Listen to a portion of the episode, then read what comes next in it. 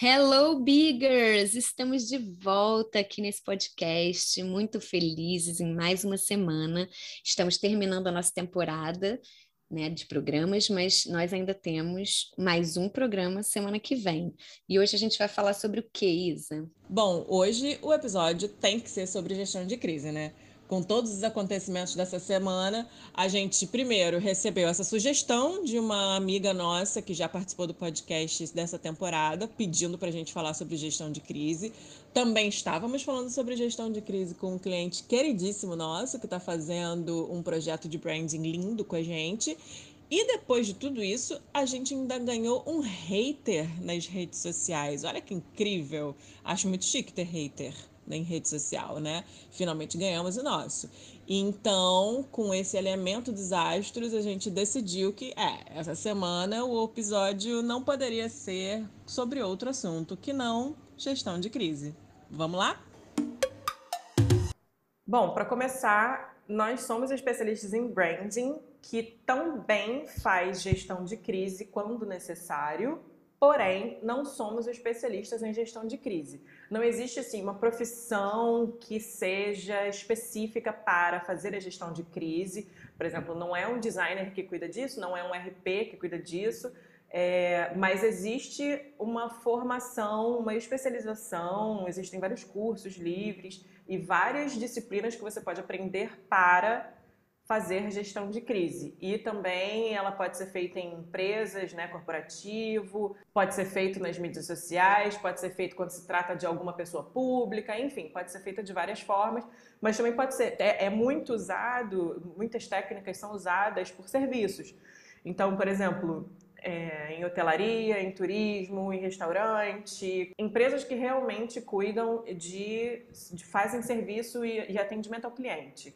Então, ela pode acontecer de várias formas, existem vários planos de ação, várias medidas a serem tomadas e tudo mais para você fazer uma gestão de crise correta né, e de forma eficiente, evitando que aconteça de novo. Então, a gente vai começar falando exatamente sobre isso. Como que você evita que aconteça de novo. Existe uma ferramenta muito legal no CX, que é o Customer Experience, que é a experiência do, do cliente, que experiência do consumidor, melhor dizendo é, que é o mapeamento da jornada. A gente ouve muito falar de mapeamento da jornada, agora né, na internet, relacionado a marketing digital e a branding, para a gente mapear e entender qual é o sentimento do consumidor em cada etapa da compra. Mas esse mapeamento da jornada, ele também pode e deve ser feito por serviços, para você fazer qualquer tipo de, de procedimento na sua empresa, você pode fazer um mapeamento dessa jornada. Porque o entender como que o cliente está se sentindo em cada etapa não significa que o objetivo seja vender alguma coisa para ele, mas também serve para você identificar momentos que você vai conseguir transformar aquele momento, aquela partezinha pequenininha, num momento inesquecível para o seu cliente, que é o que a gente no nosso trabalho chama de brand moment, que é a parte do seu trabalho que você que podia não significar nada, mas que você faz alguma coisa pelo seu consumidor que vai fazer com que ele se apaixone pela sua marca, vire um fã da sua marca e, enfim, faça tudo aquilo que a gente quer que ele faça, né? Que é falar bem de você depois, continuar comprando, etc, etc. É, fidelizar mesmo o cliente. E justamente o que ele está falando, essa jornada, você mapeia é, toda o, o, todos os passos do cliente pelo seu serviço, né? Ou pela compra do seu produto. E a, através dela você também vê como pode estar a reputação da sua marca. Então, qu quanto mais reclamação você tem na, na, na, etapa inicial, é um lugar que você tem que ficar de olho. Então, assim, você vai, vai analisar, você vai ter esses dados para analisar. Lembrando que em cada etapa da sua compra, do, da, dessa jornada de compra, você pode ter alguns níveis de satisfação. Você vê muitos clientes que passam pela gente e tem uma jornada de compra satisfatória.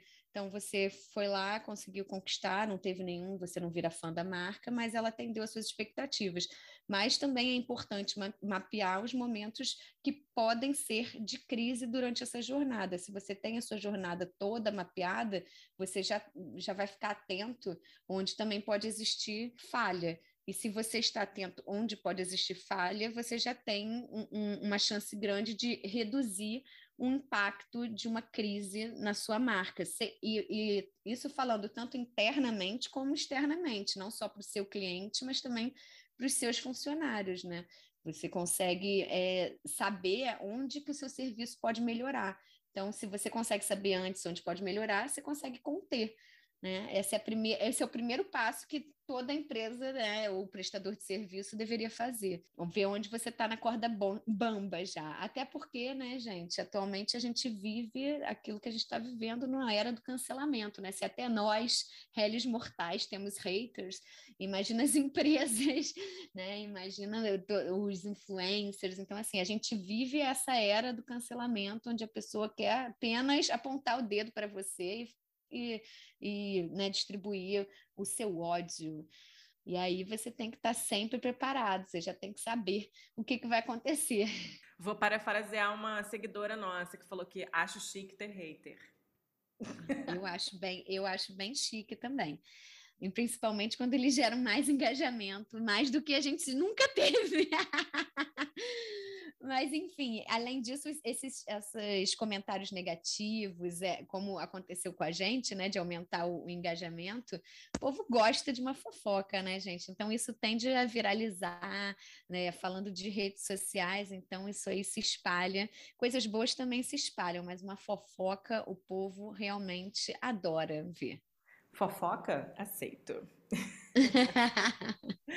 Mas é isso mesmo, né? É, tribunal das redes sociais é uma coisa que existe e a tendência é piorar. Então, tem muita gente que realmente se especializa em gerir, em administrar esse tipo de crise. É por isso que você, por exemplo, contrata um social media, que é para, no caso de ter alguma reclamação de consumidor, é, da sua marca ou alguém falando mal daquela pessoa pública que você está ali sendo social media dessa pessoa, o social media também serve para isso.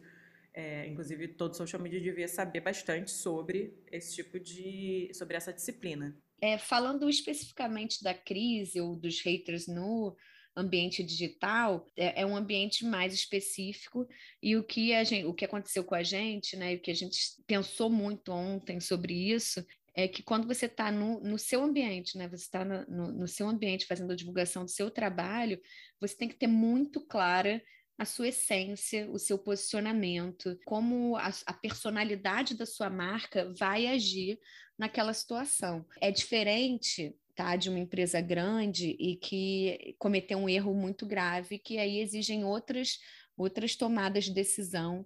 É, mas quando a pessoa é um hater por si só, chegou ali né, para falar o seu ódio. Então você tem que estar tá muito claro a sua essência, o seu posicionamento, o seu tom de voz, para saber como você vai responder é, e o que você vai responder e se você vai responder. Lembrando também que existem ambientes e ambientes para você usar determinado tom de voz. Por exemplo, a gente já conhece como são as mídias sociais do Netflix, são, ela, ela, né, ela é bem informal, inclusive ela mesma diz, querida, eu sou uma moça, eu sou uma mulher, ela fala, ela conversa como se fosse realmente uma pessoa porque é assim que se faz mesmo, eu acho que faz super certo.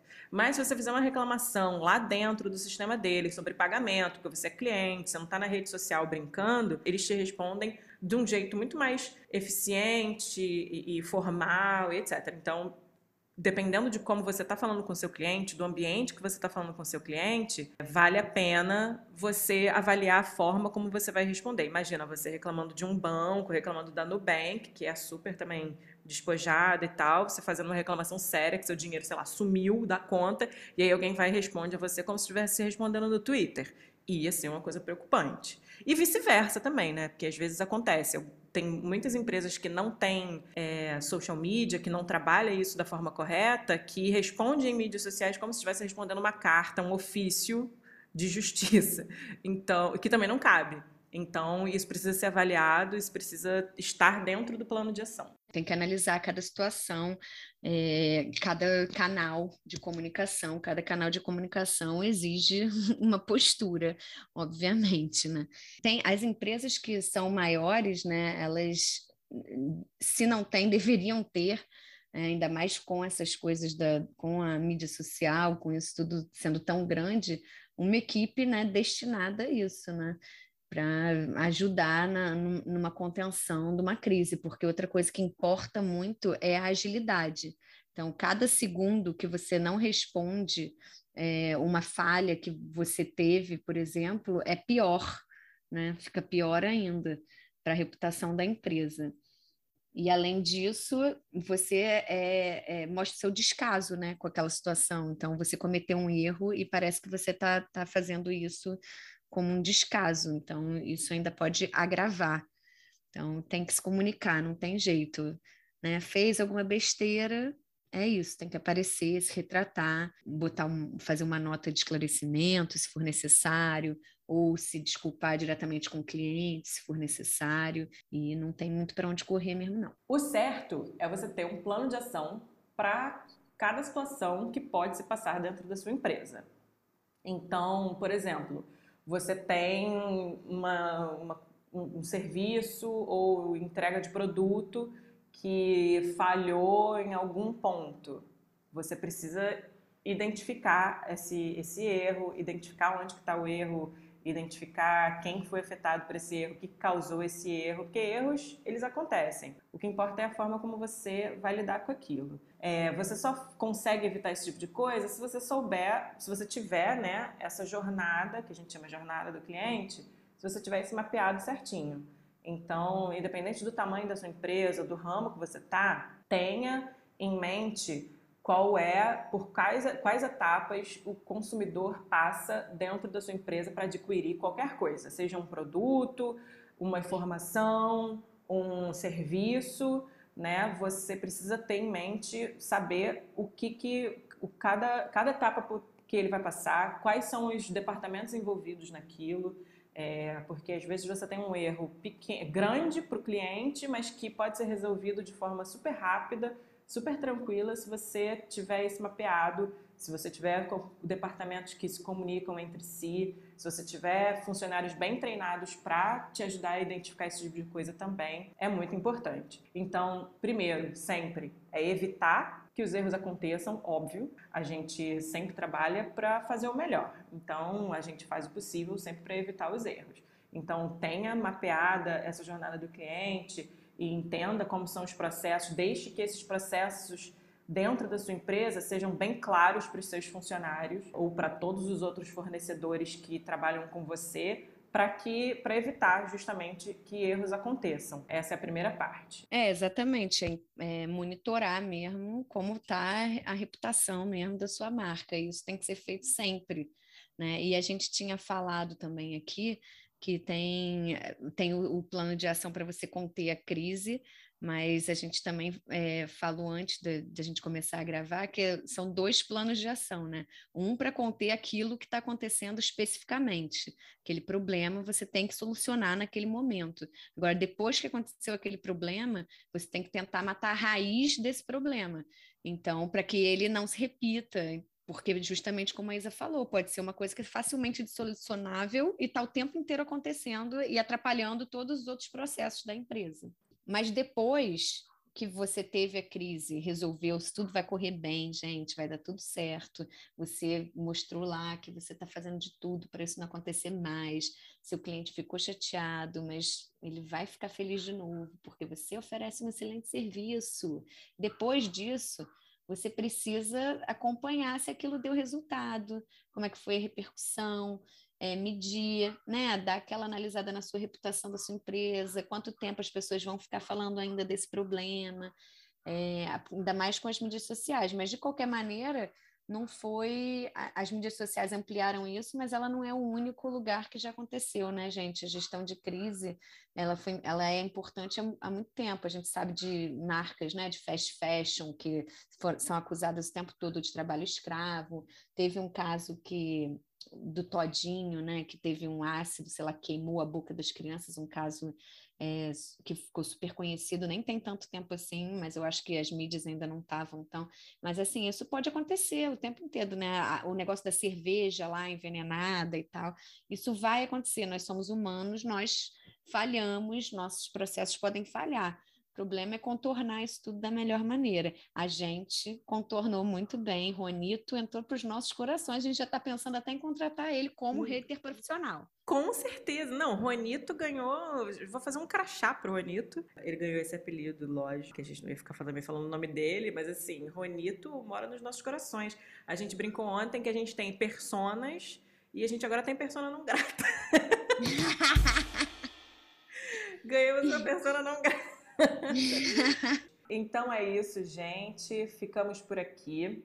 No, na semana que vem é o último podcast, o último episódio desta temporada. Se quiser participar, ainda dá tempo. Manda seu áudio pra gente pelas nossas redes sociais. Manda pra gente sua sugestão de, de assunto por e-mail, pelo nosso WhatsApp, por onde você quiser. E é isso, a gente se vê semana que vem. Um beijo, Rony!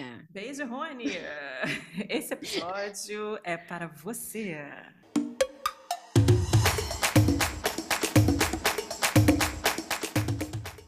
ficou alguma dúvida? Então escreve pra gente. Nosso e-mail é oi@fbig.com.br e no Instagram somos fbigbranding. A gente se vê semana que vem no Spotify, no Deezer ou no Google Podcasts.